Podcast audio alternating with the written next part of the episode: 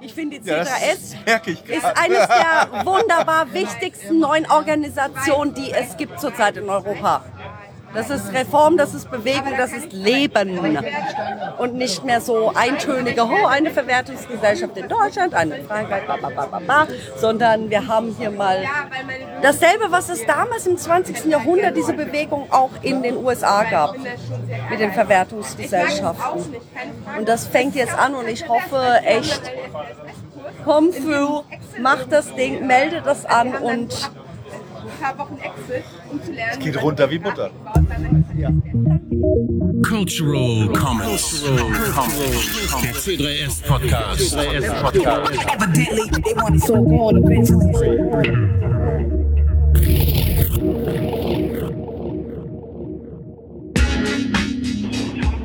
Abend. Nee, weil ich hätte gerne dieses Bergvervielfältig. Was kostet? 3,44. Ach super, das wäre ein Schnäppchen. 1,56. Tausend Dank. Ebenso, tschüssi. Please come to the office. Come now. Hier sind wir wieder. Cultural Comments, der C3S Podcast. Diesmal mit Episode 15 live und direkt vom 32C3 in Hamburg. Wir haben einige Fragen zu beantworten, unter anderem die eine brennende Frage, die immer wieder kommt. Wie ist denn so der Stand bei der C3S? Shit. Das werdet ihr jetzt gleich erfahren. Wir wünschen euch viel Spaß am Gerät. Und los geht's!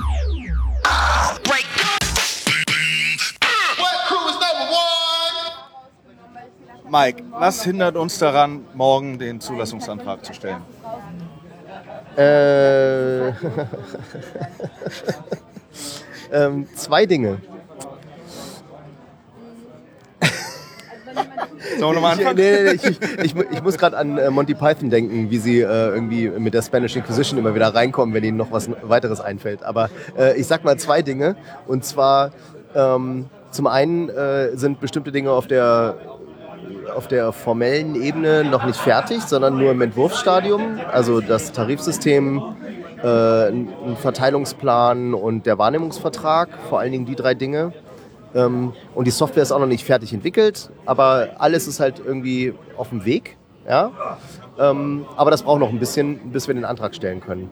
Äh, und dann kommt obendrauf noch, äh, dass im Augenblick halt dieses Gesetzgebungsverfahren für äh, das VGG läuft ähm, und wir da im Augenblick jetzt noch nicht wissen, was eigentlich überhaupt in unserem Antrag drin stehen muss. Denn äh, das wäre jetzt wirklich eigentlich blöd, wenn wir jetzt erst noch nach dem äh, Urheberrechtswahrnehmungsgesetz einen Antrag stellen und dann im VGG was ganz anderes gefordert wird äh, und wir das dann gar nicht erfüllen können. Und dann, äh, nee, dann machen wir uns die Arbeit lieber nur einmal. Äh, dafür müssen wir aber wirklich wissen, was in dem Gesetz drin steht. Und wenn es ganz schlecht läuft und das Gesetz äh, sagt, dass wir als Genossenschaft keine Verwertungsgesellschaft mehr werden können, äh, dann müssten wir uns auch noch überlegen, in welchem anderen europäischen Land wir unseren äh, Sitz ansiedeln und das schöne Nordrhein-Westfalen verlassen, äh, was wir natürlich nicht wollen. Aber wenn uns die Bundespolitik dazu zwingt, bleibt uns nichts anderes übrig. Ähm, um dann halt aus einem anderen europäischen Land als Verwertungsgesellschaft in Deutschland wiederum tätig zu werden. Ja, ich bin aber für was Spanischsprachiges. Ähm, äh, zweite Frage. Ähm, muss die Infrastruktur, also die technische Infrastruktur, ähm, die wir zum Betrieb der ähm, Verwertungsgesellschaft brauchen, muss die zum Zeitpunkt des Antrags stehen? Komplett. Oder kann man dann noch weiter daran arbeiten? Ja, definiere stehen. Ne? Also, äh, funktionsfähig sein. ich denke mal, ähm, dass wir zum Zeitpunkt der Antragstellung das noch nicht fertig haben müssen.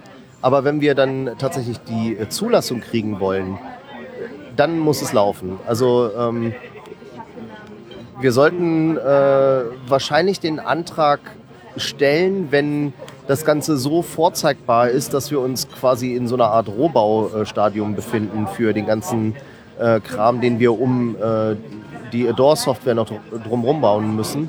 Äh, was wir aber auf jeden Fall fertig haben müssen, soweit, dass es äh, tatsächlich benutzbar ist äh, von Musikern, äh, ist die Werkregistrierung. Das ist ein spezieller Bestandteil von äh, Adore, ähm, der auch im, im prototypischen Stadium funktioniert. der aber jetzt noch nicht so aussieht, dass man da wirklich äh, Musiker drauf loslassen will. Ne? Und äh, das brauchen wir deswegen, weil wir äh, erstmal erfassen müssen, welches Repertoire wir eigentlich im Augenblick vertreten, äh, um dann äh, eine valide Schätzung abgeben zu können, welches Repertoire zu welchem Zeitpunkt in der Zukunft äh, wir wahrscheinlich vertreten werden können. Vor mir steht Sven, von Twitter bekannt als OpenDev. Moin. Und ich wollte einfach nur mal Danke sagen, weil Sven hat uns für viele Folgen unseres Podcasts den Mumble-Server äh, äh, zur Verfügung gestellt. Danke. Ja, bitte, äh, gern geschehen. Er steht ja rum, also äh, warum sollte er dann nicht sinnvoll genutzt werden? Machen wir. Gut. Äh, ja, mit äh, wem habe ich denn das Vergnügen? Mit dem Twitter-Benutzer Ingmar Frauding. Ah, und äh, du interessierst dich für die C3S Ja, schon etwas länger? Ja, ich habe den äh, damaligen Start und das Crowdfunding verfolgt. Ich weiß gar nicht mehr, wie ich da hinkam, wahrscheinlich über Netzpolitik.org oder ähnliches. Und habe dann irgendwo einen Aufkleber abgestaubt, der dann jetzt mehrere Jahre lang meinen Dienstlaptop zierte. Ah, interessant. Und ab und zu mal schaue ich eben auch danach so, wie es denn so steht, weil ich weiß, es war irgendwann mal kein Telefon und kein Internet da. Und naja, und vor kurzem habe ich dann halt erfahren, dass jetzt ein Genossenschaftsgesetz irgendwann im Weg stehen könnte, äh, der endgültigen Gründung und der Übernahme der Macht über die musikalischen Rechte in ganz Europa. Aber da wird ja noch arg verhandelt. Das heißt, ähm, du bist jemand, der. Ähm, du bist nicht selbst äh, Musiker, Musikurheber? Richtig, genau. Ich äh, habe überlegt, ob ich extra um einzutreten damals, weil das ja am Anfang noch etwas schwierig war, als nicht äh, künstlerisch tätiger Mensch äh, am Anfang mit, mit zu crowdfunden oder äh, dann zu gründen. Und da habe ich dann noch überlegt, ob ich jetzt anfange, Gedichte zu vertonen oder ähnliches. Äh, habe mich dann aber aus Zeit- und Faulheitsgründen ein wenig dagegen entschieden und habe eben nur die, die passivere Anteilnahme gewählt erstmal. Die äh, passive. äh, Ich habe das sozusagen einfach nur verfolgt, immer mal, Ja. wenn, wenn es mir in, in den Sinn kam. Aber äh, das finde ich ja interessant, äh, dass jemand, der selbst eigentlich direkt gar nicht davon betroffen ist, von den Problemen, die äh, viele Urheber haben mit der GEMA, ähm, sich für dieses Projekt interessiert. Wo, woher kommt dein Interesse dafür, was, was die C3S tut? Also ich bin indirekt betroffen. Ich äh, bin äh, viele Jahre lang freier Radiomacher gewesen und habe da natürlich dann sozusagen das ein oder andere so am Rande mal mitbekommen, wie das ist mit der äh, Lizenzierung von Musik abspielen und ähnlichem. Und äh, habe auch so in anderen Ehrenämtern äh, ab und zu mal mit GEMA-Formularen zu tun gehabt und deswegen ähm, hat es mich sozusagen schon so ein bisschen, hatte ich ein wenig Vorwissen und äh, wusste ich dann auch sozusagen, was ich da so grob zu erwarten habe und äh, kann das auch ganz gut einordnen. Ja. Also wenn man viele Jahre, freie, viele Jahre freies Radio macht, dann äh, hat man das Wissen so ein bisschen da. Ähm, gibt es bestimmte Dinge, die du dir versprichst von einer neuen Verwertungsgesellschaft, die du dir wünschst? Ja, ich wünsche mir, dass äh, die derzeitig für mich zumindest sehr offensichtliche äh, Zweiklassengesellschaft, die mindestens äh, dank der GEMA herrscht, äh, bei der Bezahlung von Kulturschaffenden äh, im, im Musikbereich, äh, dass die durch die C3S aufgebrochen werden kann und dass da eben wirklich eine demokratische Variante entsteht, ähm, wo auch die Leute eventuell noch Stimmen delegieren können und ähnliches. Also wo das Ganze dann eben wirklich genau das passieren sollte, was, was eben passiert, wenn Musik gespielt wird, nämlich dass die Leute, die die Musik spielen, entsprechend auch den Anteil bekommen und nicht, dass irgendwie ein, ein kleiner, relativ elitärer Zirkel beschließt, äh, wie das nur ausge schöpft und äh, ausgegeben wird und dass es da eine Unterscheidung in gute und schlechte Musik gibt oder so. Ähm, gute ins Töpfchen, die schlechten ins Köpfchen oder umgedreht, wie auch immer. Ähm, ich verstehe, dass es bestimmte Bereiche der Kulturförderung gibt, wo man sagt, da gibt man vielleicht mehr, aber ich kann mir auch gut vorstellen, dass sowas natürlich auch mit der C3S genauso möglich ist, dass man eben sagt, man gibt einen bestimmten Betrag in die Kulturförderung und äh, macht damit Nachwuchsförderung oder ähnliches. Ähm, und außerdem gibt es da meiner Meinung nach auch noch äh, gerade im Bereich der öffentlich-rechtlichen Sender sowieso schon relativ viele Möglichkeiten, die man vielleicht sogar noch ausbauen könnte äh, auf Kosten von derzeit etwas überbewerteten Angebotsteilen. Ähm, wo man eben zum Beispiel das, was derzeit als äh, überbezahlte Musik auf der, im GEMA-Bereich läuft, ähm, sozusagen anderweitig fördern könnte. Und von daher, ich sehe da Potenzial, dass das Ganze für alle Musikschaffenden und Tonkünstlerinnen äh, besser wird ähm, und die GEMA auch mal merkt, dass es etwas neben ihr geben kann und sie damit im praktischen Leben konfrontiert wird und dass dann zum Beispiel auch sowas wie das, ähm, das wie heißt der GEMA-Vorbehalt? Müsste jetzt die GEMA-Vermutung ähm, endlich mal aktiv aufgebrochen wird, denn ich weiß, äh, das haben viele Partymachende in subkulturellen Bereichen immer mal das Problem, dass irgendwann mal die GEMA auf der Matte steht und sagt, ja, sie hatten da eine Open Source Musikparty gemacht, aber wissen wir denn überhaupt, was denn da gespielt wird?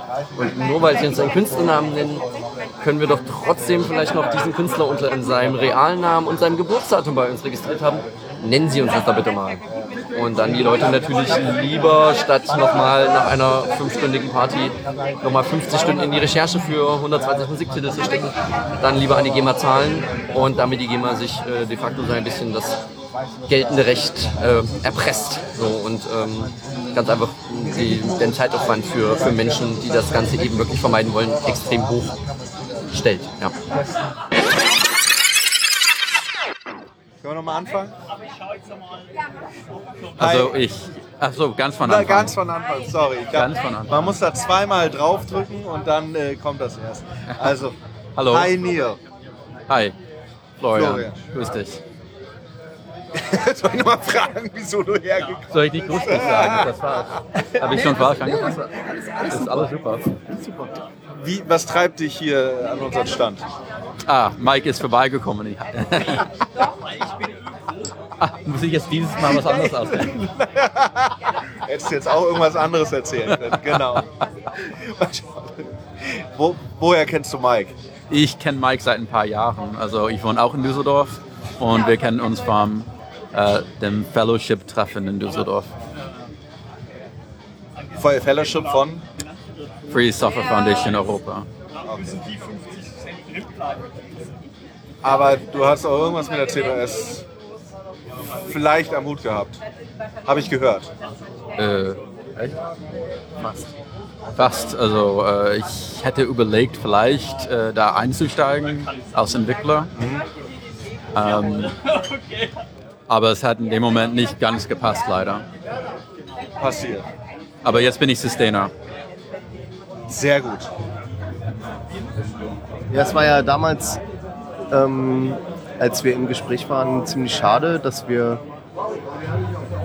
nicht das Gehalt bieten konnten, was deine Familie äh, äh, ernähren konnte. Aber du hast ja inzwischen äh, einen Arbeitgeber gefunden, der äh, die Familie irgendwie sustainen kann. Was machst du denn im Augenblick?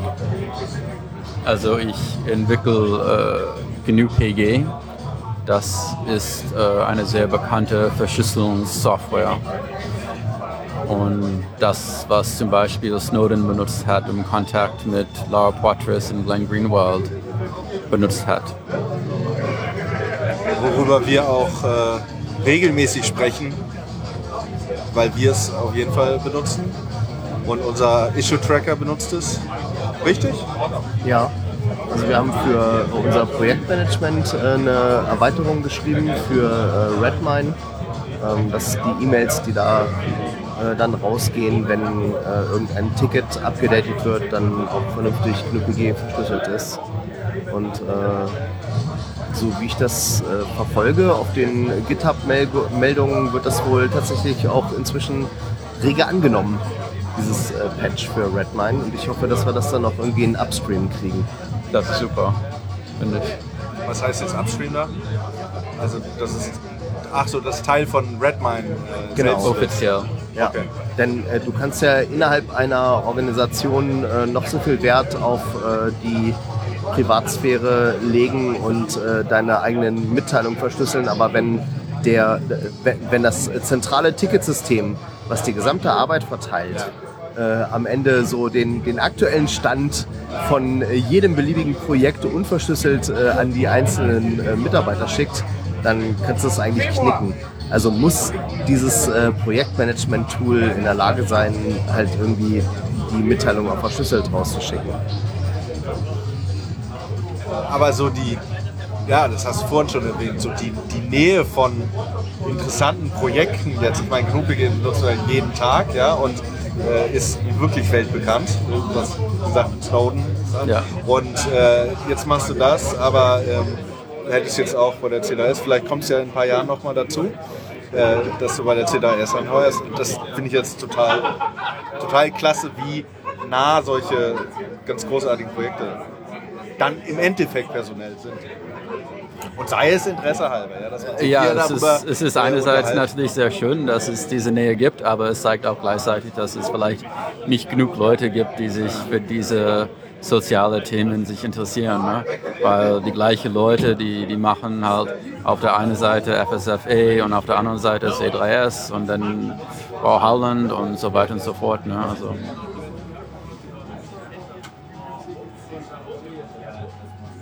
Das war ein gutes Wort.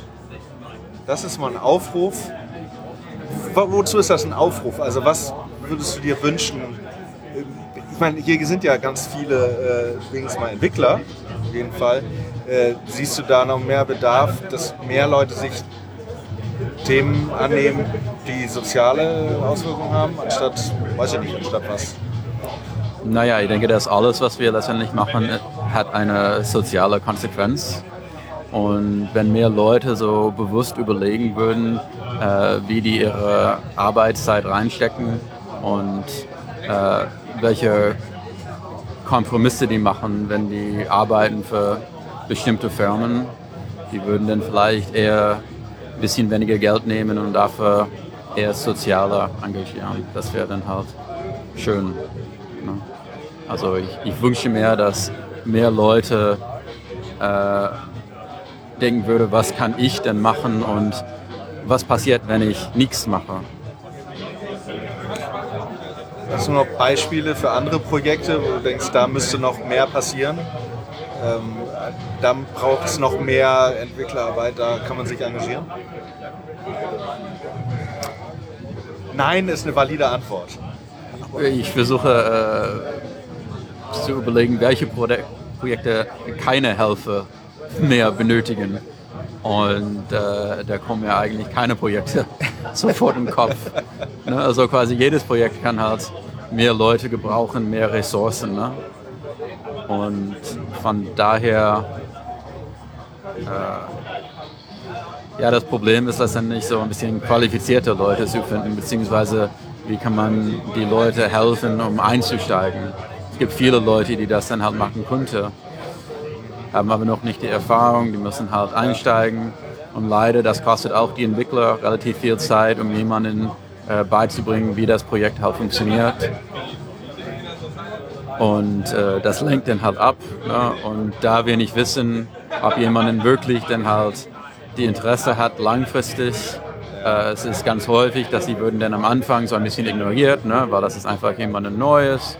Und äh, dann denken die Leute, naja, also eigentlich brauchen die mich ja gar nicht, weil ich habe da ein Patch reingeschickt und die haben darauf gar nicht reagiert, dann gehe ich dann halt weg.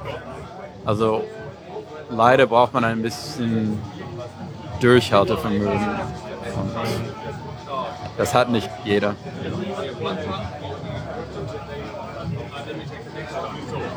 Wie sieht das in der C3S? Du, du nix so, Mike. Sieht das da aus? Gibt es da genug Anwärter? Oder gibt's, wo siehst du das Problem, dass wir vielleicht unsere Entwicklerzeit füllen können? Also ein, ein,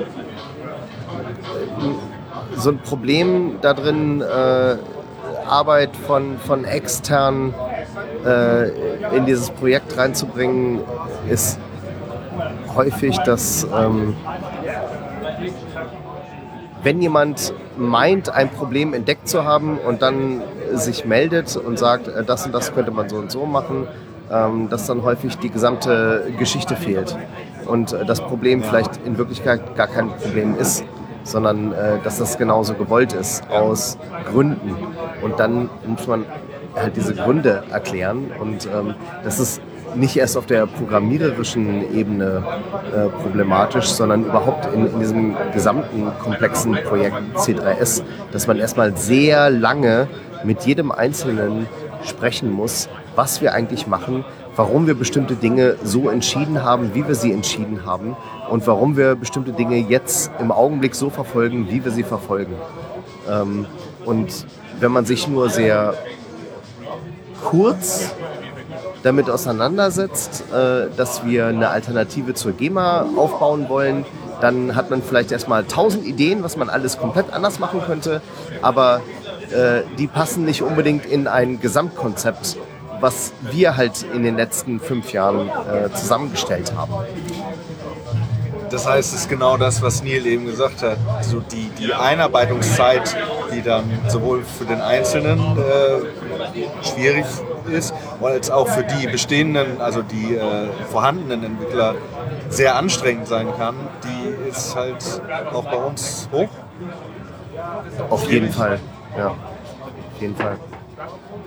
Ist ja keine Also man, man nee, also wir, wir können jetzt nicht einfach sagen, hier Leute, kommt und helft uns äh, und äh, ihr tragt euch auf der Liste ein und dann funktioniert das, sondern es ist schon eher so ein, ähm, ihr müsst euch erstmal so ein bisschen die Hörner abstoßen und äh, es dauert eine Weile und dann versteht ihr, wie diese, diese verrückte Maschine funktioniert äh, und dann können wir euch auch mehr Verantwortung Wie die Fang Damenzeitschrift. nochmal an. Hallo L. Hi. Florian heiße ich. Au, hallo Florian. Also ich bin L Nerding, also L wie die, wie die äh, äh, Sie. Modezeitschrift. Ja, sie, genau. Also nicht Ja. Vogue, sondern L. Ja, Aber äh, ich komme aus Düsseldorf. Ja, da wo auch sehr viel Mode jetzt höre ich es schon. Ja, jetzt hi. höre ich's. Schmackhaft auf. Cheers mit dir. Cheers. Auf jeden Fall, äh, ich bin selber Musikerkind und mein Vater hat jetzt endlich so ein bisschen mitgekriegt, ja, die GEMA ist scheiße und ich bin so ein doofes, so quasi, ich sage mal Müllmitglied dazu, weil du bist ja kein ordentliches Mitglied, das wirklich mitstimmen darf, sondern du bist halt so ein Fußvolk.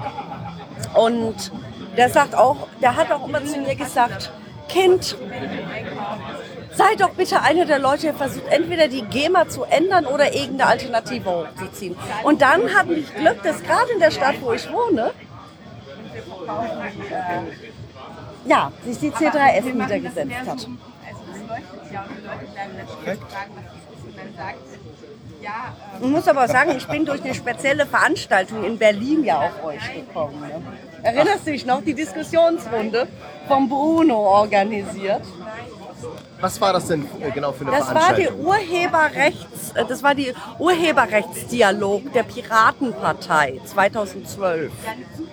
Und ich bin halt ja auch Mitglied dieser Partei, weil ich auch halt dieses, gerade dieses Kern-Kern-Thema, die ja, kulturelle, nicht unbedingt mehr Revolution, sondern vor allem Evolution mit fördern möchte. Und Urheberrecht ist kaputt. Urheberrecht soll natürlich Kreativität fördern und das, was den einzelnen Urheber betrifft, auch in einer gewisser Art schützen, aber auch sich an die Gegebenheiten des Netzes anpassen.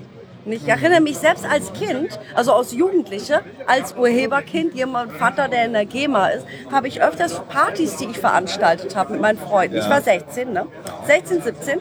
Wir haben in Papa, in, im Club, wo mein Vater Mitglied war, so ein Jazzclub, haben wir so Raves gemacht. Und ich habe mir überall überlegt, so, ja, ich lege dann so meine Platten auf, die ich irgendwie so im Plattenladen gekauft habe. Aber wie wird das denn abgerechnet mit den Künstlern, die ich spiele? Wie passiert das? Ich habe mir immer überlegt, wo ist da diese, diese Zaubermaschine, die das ausrechnet? Genauso hatte ich in äh, Freiburg, in Baden-Württemberg, gibt es ja die sogenannte dritte Säule, diesen Bürgerfunk tatsächlich als eigene äh, Rundfunkstation. Und da hatten wir auch so ein Nachtradio mit äh, äh, damals 90er Jahre, Technomusik und so weiter. Welchen ich hatte Sender war das? Das äh, Radio Dreieckland. Ja, klar. Kennst du, Ja, ne? klar. Und da hatte ich auf Radio Dreieckland in den 90ern eben diese Sendung gemacht mit meinen Freunden und aufgelegt. Und ich hatte mir immer, immer überlegt, na gut, es wird ja Geld an die GEMA abgedrückt, aber wie viel kriegen jetzt die Künstler, die ich spiele, die ich mag, das Geld? Und dann kam natürlich raus, ja gut, höchstens vielleicht mal eine Blackbox oder irgendwelche Verteilungsschlüssel. Und das ist ja das, was ihr ja ändern wollt, ne? Ja, genau. Oder ich, ich schleim jetzt mal. I adore that. It's adorable. Und ich finde auch den Namen sehr schön. Und äh, daher hoffe ich, dass das echt abgeht. Weil ich weiß, es gibt viele Künstler, die werden sagen, boah, endlich so Stücke recht. Und wenn irgendwie mein Rotzlied kommt, und selbst wenn es irgendein Hobbymusiker ist, er sagt, oh, jetzt ist jetzt mal ein bisschen Musik von mir gelaufen und kriegt irgendwie kurz vor Weihnachten, keine Ahnung, ein paar hundert Euro kann davon se- seiner Oma noch ein tolles Geschenk kaufen. Wäre doch toll. Dienstlich mache ich ja tatsächlich auch Sachen für euch. Erzähl. Ja, ich ähm, bin ja auch die Referentin für Kultur für unsere Fraktion in NRW und sorge doch, habe letztes Jahr halt gesagt, komm, lass doch mal die C3S mal einfach, es gibt den Usus, dass beim Kulturausschuss eine Fraktion beantragt, dass irgendeine Kulturinstitution oder ein Verein, wie auch immer, sich mal zwischendurch vorstellt, um sich in Erinnerung zu rufen oder halt einfach zu sagen, was wir machen, was wichtig an uns ist. Es ist einfach so als, wie könnte man das sagen, so eine Art ongoing Informationsfluss von den verschiedenen Kulturakteuren in Nordrhein-Westfalen. Und weil wir wissen, es ja nicht nur wir, sondern auch andere Fraktionen, das finde ich auch sehr toll, äh, die C3S sehr mögen, habe ich gedacht, das machen wir mal wieder, vor allem in Reaktion darauf, als Gorni von Gabriel als Oh, diesen ja. Beauftragten benannt worden ist. Ich, ich habe das mitgekriegt und dachte so, that can't be real. No. Nee, geht nicht. Grauenhaft. Und äh, nimm, äh, den sofort halt, also Mike geschrieben und wie auch immer, was können wir tun, was können wir machen, um einfach so eine Gegenaufmerksamkeit zu haben zu diesem alten Haudegen, der halt diese, wie könnte man das sagen, ich würde ihn mittlerweile noch nicht mal als böse oder so bezeichnen, sondern es ist halt, wenn du kein Update hattest, Ja. dann bist du halt. Ich habe zu Hause einen Rechner, meinen ersten Rechner. Das ist ein alter Atari Mega 1. Liebe dieses Gerät. Ich habe darauf das Computer bedienen gelernt. Ich habe damit auch früher Musik gemacht als Teenager, als kleines äh, Raver Baby. Techno. Konnte man damals da schön mitmachen. Aber heutzutage, dieses Gerät kann, glaube ich, vielleicht irgendwie, wenn ich es biege und breche, irgendwie ins Internet kommen, textbasiert, wie auch immer. Aber das Ding ist sonst unbrauchbar. Und das ist für mich Gorni. Kulturell aufgeladen. Der hat ja damals Viva gemacht, da waren auch tolle Sachen, aber es ist halt nicht mehr aktuell. Und da habe ich auch gedacht, warum? Und da war ich auf der Republika und da hat er sich mit Tim Renner unterhalten, der ja jetzt der neue, äh, was war das, Senator für Kultur wie auch immer ist hier in Berlin und der ja doch ein bisschen fortschrittlicher ist. Und du hast einfach gemerkt, so ja, da sitzt halt dieser abblätterndes Wesen. Das ist mal gut, weil der hatte damals in Nordrhein-Westfalen diese Initiative gehabt mit den Rockbüros. In den 90ern war das, glaube ich, in einigen Städten. Das hatte ich halt mitgekriegt und das war wirklich etwas, was zum Beispiel auch in Wuppertal, wo es das noch gibt, dieses Rockbüro auch dem DevTal, also dem Hackerspace, Makerspace und Kulturraum Geld gegeben hat. Da ist teilweise gar nicht mal so schlimme Sachen von diesen Menschen rausgekommen. Es ist einfach nur alt. Nein, da war ich auch. Lachst so. Du lachst so. Nee, ich freue mich. Danke. Ich freue mich. Es ist Ganz schön, dass sich einfach. Leute freuen. Wunderbar. Ich freue mich nämlich auch, weil diese, diese Veranstaltung immer am Jahresende es sind vier Tage. Ich wünschte, es wären vier Wochen. Ist ja auch Bist du so. nicht alleine. Ich glaube, das geht vielen so. Weil ich würde sogar, also ich sag ja auch mal so, mein beruflicher Turnus lässt es auch nicht zu, dass ich im Sommer Großurlaub mache. Ich mache vielleicht irgendwie so eine Woche Urlaub, fahre zu meinen Eltern nach Freiburg oder mache halt da so Standby zu Hause mal so, dann hänge ich mal eine ganze Woche im Chaosdorf als äh, in der Arbeit. Aber das richtig wegfahren, Geld ausgeben und feiern und äh, das, was andere, keine Ahnung, unterm Jahr machen, nach Spanien fahren, in die Karibik fahren, das mache ich hier. Das ist mein Club, Cluburlaub. Urlaub. Genau. Und wenn man mich sieht, denkt man auch so, ja, die ist gerade im Urlaub. komme gerade vom letzten Git-Commit. Äh, bin äh, zwischen Commit und Dusche äh, und dann gleich fährt der Zug. Ja, dann lass mal loslegen. Dann machen wir es hier schnell. Ähm, Mike ist da. Hallo. Hallo Mike. Und ich bin Florian. Und wir sitzen im Hauptquartier der C3S in Düsseldorf. Ja. Gemeinsam an einem Tisch, was alle zwei Jahre so ungefähr mal vorkommt. Und Wir äh, haben, vor, wir haben doch festgestellt, wir sehen uns jedes Jahr, oder nicht? ja, wir beide sehen uns jedes Jahr, weil wir uns im Dezember gesehen haben. genau. Da ist das Mikro übrigens, Christoph. Chancen Ähm, nutzen, ja. In die Richtung so irgendwie reden. Ähm, ich sag gerade schon, ich höre die ganze Zeit im Moment in anderen Podcasts über den Kongress. Ich habe da keine Lust mehr zu. Aber Mike, wie war's für uns? Äh, ja, cool, geil, wie immer. Also ähm, ziemlich äh, schlauchend auch. Also, äh, dass ich jetzt ein bisschen erkältet klinge, liegt, liegt nicht mehr am Kongress. Das ist eher, dass wir äh, irgendwie hier das Wochenende äh, beschäftigt waren. Das ist ja auch immer so ein bisschen nochmal ein kleiner Kongress. so Ja. artet das hier immer aus. Ähm, ja, was soll ich sagen? Also super viele äh, Leute äh, an der Assembly. Also wir waren quasi ständig nur am Reden mit äh, Menschen, die sich für das Projekt interessiert haben. Und äh, wir hatten halt auch die Gelegenheit, äh, unser Adore-Projekt mal in einer Session vorzustellen äh, und zu demonstrieren, was geht und wohin sich das entwickeln kann. Und das war alles einfach ziemlich spannend, unglaublich viel Input gekriegt. Ja, Input ist das richtige Stichwort. Das hat mich äh, überwältigt dieses Jahr. ähm, äh, was mich auch überwältigt hat, war zum ersten Mal Feedback zum Podcast zu bekommen. So nach zwei Jahren war es dann. Dann auch direkt in, in, äh, in der äh, Masse. Ich habe mich also mit einem Hörer auch, ähm, ähm, hallo Ralf, ähm, äh, zwei oder drei Stunden am Stand unterhalten und auch, also erst natürlich auch über den Podcast und dann äh, allgemein über C3S und Netzwerkthemen. Ähm, und das war äh, toll. Und später kamen dann auch noch welche, die den Podcast hören und schon fragten, äh, macht ihr noch eine Runde, kommt ihr ins Sendezentrum, sagt ihr, was ist Stand der Dinge? Ähm, äh, und dann per E-Mail kamen dann auch noch zwei. Also vier innerhalb kurzer Zeit, da habe ich mich sehr drüber gefreut.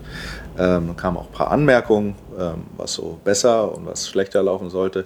Wer also von euch äh, nichts mehr über unseren Bierkonsum hören möchte, der, nee, andersrum. Wer mehr für, über unseren Bierkonsum hören möchte, der melde sich doch bitte bei mir. Sonst streichen wir das Segment demnächst. Heute gibt es Kaffee. Kaffee, ja, das ist auch äh, nötig. Was trinkst du denn? Kaffee mit Milch? Nee, wa- was ich, was ich äh, irgendwie. Red mal, ich hole mir noch einen neuen. Ja, was ich irgendwie jedes Mal wieder total spannend finde, ist ähm, zu erfahren, wo die Leute, die sich für uns interessieren oder die auf uns aufmerksam geworden sind, eigentlich herkommen, was die machen äh, und warum sie ein Interesse an der C3S haben. Und das ist so ein breites Spektrum äh, von Menschen, die, die dieses, diese Arbeit wichtig finden oder das, worauf wir hinarbeiten wollen, dass es halt äh, noch eine Alternative zur GEMA äh, gibt. Äh, auch Leute aus der Politik und ähm, aus verschiedenen Unternehmen und natürlich jede Menge Musiker und auch Podcaster, äh, die sich halt sehr dafür interessieren, äh, Musik im Podcast unterzubringen. Und, und, und, äh, ja, also wirklich total überwältigend. Ja, Und dann ist man gerade dabei, so kognitiv das letzte Gespräch zu verarbeiten und dann steht schon der nächste äh, vor einem und äh, stellt die berühmte Frage, wie ist denn so euer Stand? Ja. So, also da am, am zweiten Tag war das dann quasi schon so ein bisschen ähm, fast auswendig. Im Schlaf hätte man das runterbeten können, wie so der aktuelle Stand ist. Äh, und ich glaube, die zweithäufigste Frage, die uns gestellt wurde, war, ihr haltet doch wieder einen Vortrag, oder? Ich, ich finde euch nicht im Programm. Dann äh, haben wir halt immer erklärt, nee, wir sind nicht im offiziellen Vortragsprogramm, aber wir haben hier eine Session und äh, da kannst du hinkommen. Ähm, bevor wir darüber reden, was wir jetzt hier das Wochenende gemacht haben, fass mal ganz kurz zusammen. Was ist denn der aktuelle Stand? Oh, weia. ich weiß. Willst du das wirklich? Ich meine, da, darüber reden wir doch hier seit Monaten im Podcast. Das, das stimmt. Also kommen wir zum nächsten. Wir saßen ja hier am Wochenende. Also wir haben jetzt, was haben wir, den 17. Januar haben wir jetzt gerade. Also seit Freitag saßen wir hier zusammen mit insgesamt im Maximum über oh, so 10, zehn 12 Leute, Leute. 10, 12 waren hier und haben gearbeitet. Ähm, Christoph hat auch gearbeitet. Woran habt ihr gearbeitet? Ihr Die verschiedensten? Dinge. Also ähm, Wir haben jetzt immer unseren Prototypen angeguckt äh, und auch tatsächlich, ja, wann ist denn jetzt der offizielle Ankündigungstermin? Also der ist jetzt online äh, und bald kommen dann Mails rum, dass ihr euch angucken könnt, was wir da alles gemacht haben. Ähm, Prototyp meint Software. Genau, Software-Prototyp für Adore und äh, Verwertungsgesellschaft. Äh, wir machen da gerade weiter Richtung Werkregistrierung. Überraschenderweise haben wir gestern auch an dem Wahrnehmungsvertrag gearbeitet. Hätte nicht gedacht, dass ich da auch was beitragen kann, aber wir sind da einmal komplett drüber gegangen äh, und haben den nochmal sprachlich angepasst, sodass nicht nur Juristen das verstehen, sondern ihr hoffentlich nachher auch, nicht wahr? Genau, gestern war Meinhard da. Mhm. Genau. Schauen, ob er gleich auch noch kommt. Und äh, dann kam passend zum Wochenende der erste Entwurf für Genau. diesen Vertrag. Also der erste richtige Entwurf. Ja. So. Ne? Also es gab davor auch schon Entwürfe und äh, da haben wir dann aber immer noch äh, sehr viele Punkte diskutiert. Und äh, jetzt ist mal, der ist jetzt, ich würde sagen, feature complete. Also es ist mehr oder weniger alles drin, was wir brauchen. Und jetzt müssen wir halt höchstens noch gucken, ob eventuell noch ein paar Klauseln rein müssen äh, aus äh, einfach Rechtssicherheitsgründen oder um Dinge klarzustellen, dass, es, dass das dann nicht fraglich wird. Aber im Prinzip ähm, ist der Wahrnehmungsvertrag jetzt äh, schon mal ziemlich weit. Erklär doch mal kurz, was das ist, ein Wahrnehmungsvertrag. Und es hieß auch Wahrnehmungsrahmenvertrag. Das stimmt, genau. Ähm, bei uns wird das ja alles ein bisschen anders aussehen als bei der GEMA und äh, da haben wir jetzt auch eine vertragliche äh, Implementation sozusagen von dieser Idee. Äh, um das nochmal kurz zusammenzufassen, bei der GEMA ist es so, man macht äh, mit der GEMA einen Vertrag darüber, dass die GEMA äh, das gesamte Repertoire, an dem man äh, urheberrechtlich beteiligt war oder urheberisch beteiligt war, äh, vertritt. Das heißt, äh, man überträgt die Verwertungsrechte äh, an den Werken, für die man selbst verantwortlich ist, im Komplettpaket an die GEMA. Und bei uns soll das ja so laufen, dass man mit uns äh, so einen Rahmenvertrag abschließt, dass man dann in der Lage ist, einzelne Werke zu registrieren. Und äh, das betrifft dann eben nicht das gesamte Repertoire, sondern eben äh, es, liegt, es bleibt die Entscheidung des äh, einzelnen Vertragspartners, welche Werke er uns äh, übergibt und zu welchen Lizenzbedingungen das passieren soll. Äh, und genau, dass das möglich ist, das regelt jetzt eben dieser Wahrnehmungsrahmenvertrag. Und die eigentliche Registrierung der einzelnen Werke folgt dann quasi im nächsten Schritt. Und das passiert dann halt äh, im Wesentlichen online. Ja. Genau. Oder je nach Klausel, die dann am Ende noch kommt, in 30 Jahren telepathisch. Das war mir sehr wichtig.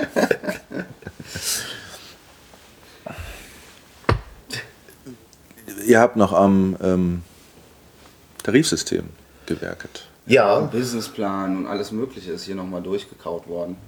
Also immer an, an den Stellen, weil äh, die, die hängen natürlich auch irgendwie alle zusammen. Ne? Also das äh, Mhm. Geschäftsmodell der Verwertungsgesellschaft hängt ja entscheidend davon ab, äh, was ist überhaupt vertraglich geregelt. Also in welcher Weise werden Rechte vertreten.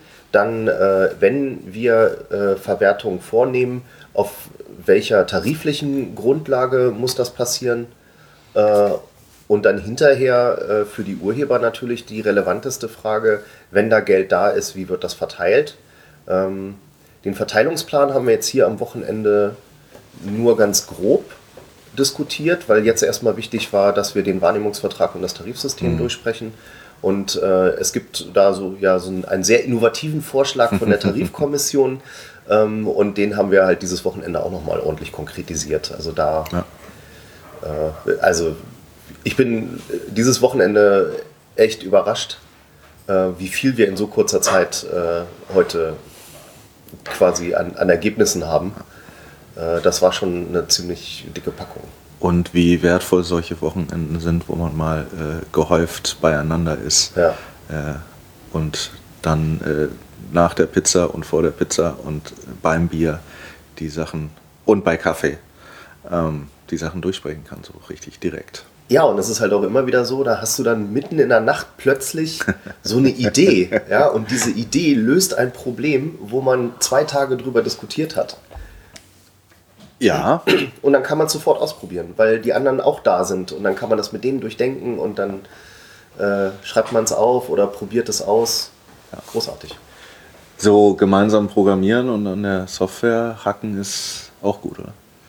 Also mir macht das Spaß. also ich will auch nicht immer programmieren, wenn ich hier bin, ja, weil wenn ich hier bin, dann äh, bin ich auch hier, um mich mit den Leuten zu treffen und zu unterhalten.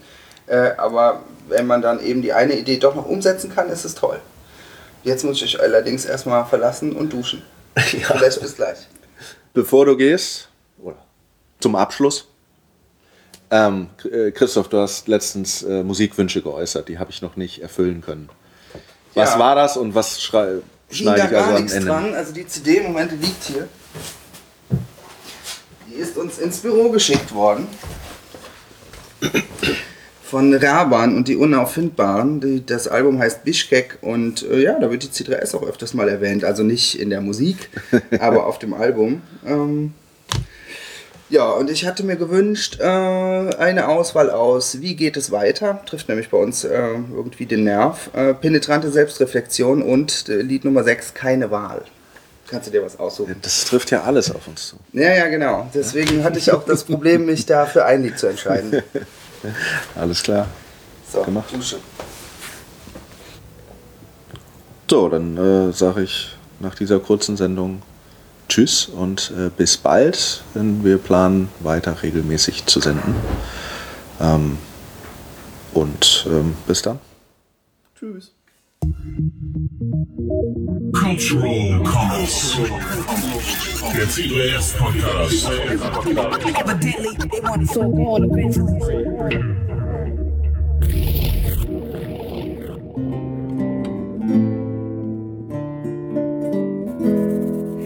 Gibt keine Wahl, wir müssen uns entscheiden. Es gibt keine Wahl, was ist das Leben wert? Es gibt keine Wahl, wir möchten es vermeiden. Es gibt keine Wahl, jeder Weg ist verkehrt. Was zählt das Leben? des Diktators, was zählt das Leben meines Suppenhuhns? Was zählt das Werk des Plagiators? Was zählt das Werk von Dieter Thomas Kuhn? Es gibt keine Wahl, wir müssen uns entscheiden. Es gibt keine Wahl, was ist das Leben wert? Es gibt keine Wahl, wir möchten es vermeiden. Es gibt keine Wahl, jeder Weg ist verkehrt.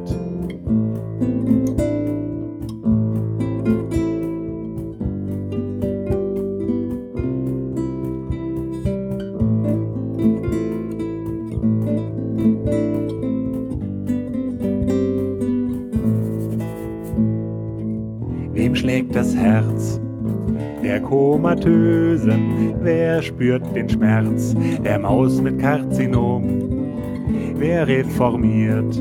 Die Diözesen, wie lang rentiert das Gutenberg-Syndrom? Es gibt keine Wahl, wir müssen uns entscheiden. Es gibt keine Wahl, was ist das Leben wert?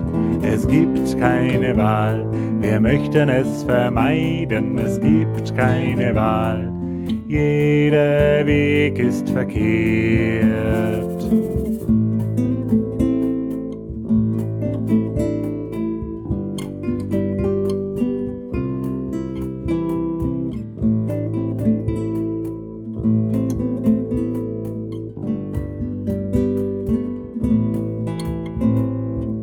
Wer saugt das Mark der Embryonen?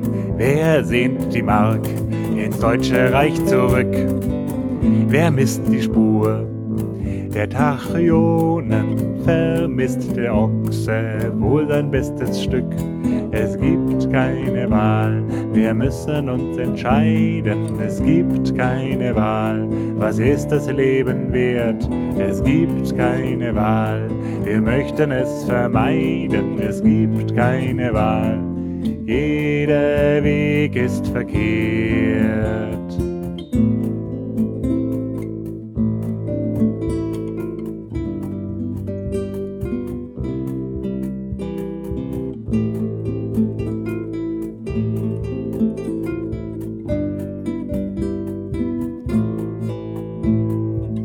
Gibt es noch Leben zwischen den Sternen? Gibt es noch Leben in meinen Dessous.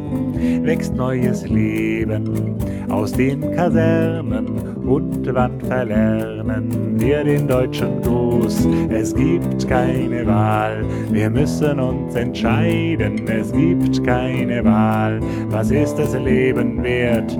Es gibt keine Wahl, wir möchten es vermeiden. Es gibt keine Wahl, jeder Weg ist verkehrt.